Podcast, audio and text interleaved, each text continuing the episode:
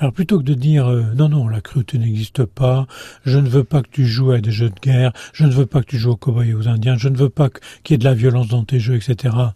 Et l'enfant va être complètement désarmé, c'est le cas de le dire, quand il va rencontrer la cruauté en vrai les contes sont une sorte de prévention par rapport à la rencontre inévitable avec la cruauté du monde. Et donc je pense que c'est très important que l'enfant, euh, parce que souvent les parents disent, vous vous rendez compte les histoires qu'on lui raconte le soir, mais il y a du sang, il y a des couteaux, il y a des meurtres et des, infanticides, c'est horrible. Ben oui, mais justement, puisque ça existe dans le monde, c'est une manière de les mettre dans un récit. Hmm. Et ce récit est organisé par l'humanisation pour pouvoir permettre à l'enfant de penser qu'il va s'en sortir malgré la cruauté du monde.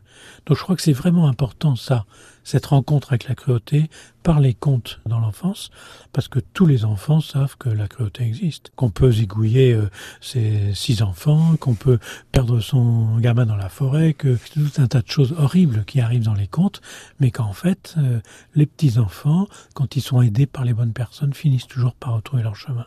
Et ça, je crois que c'est très très pédagogique pour un enfant qui puisse rencontrer ça dans les histoires que ses parents lui racontent. Et ce faisant, je pense que les parents, on pourrait dire, humanisent leur enfant. Parce que si l'enfant n'a pas des représentations apportées par les parents pour humaniser la cruauté qu'il va rencontrer de toute façon, eh bien, il va être désarmé. Et il va réagir, comme euh, on le sait bien dans l'histoire, par la loi du talion. Tu m'as fait mal, je te fais mal. Mhm. Alors que dans l'humanisation, qu'on lui propose justement, on transforme la cruauté en autre chose.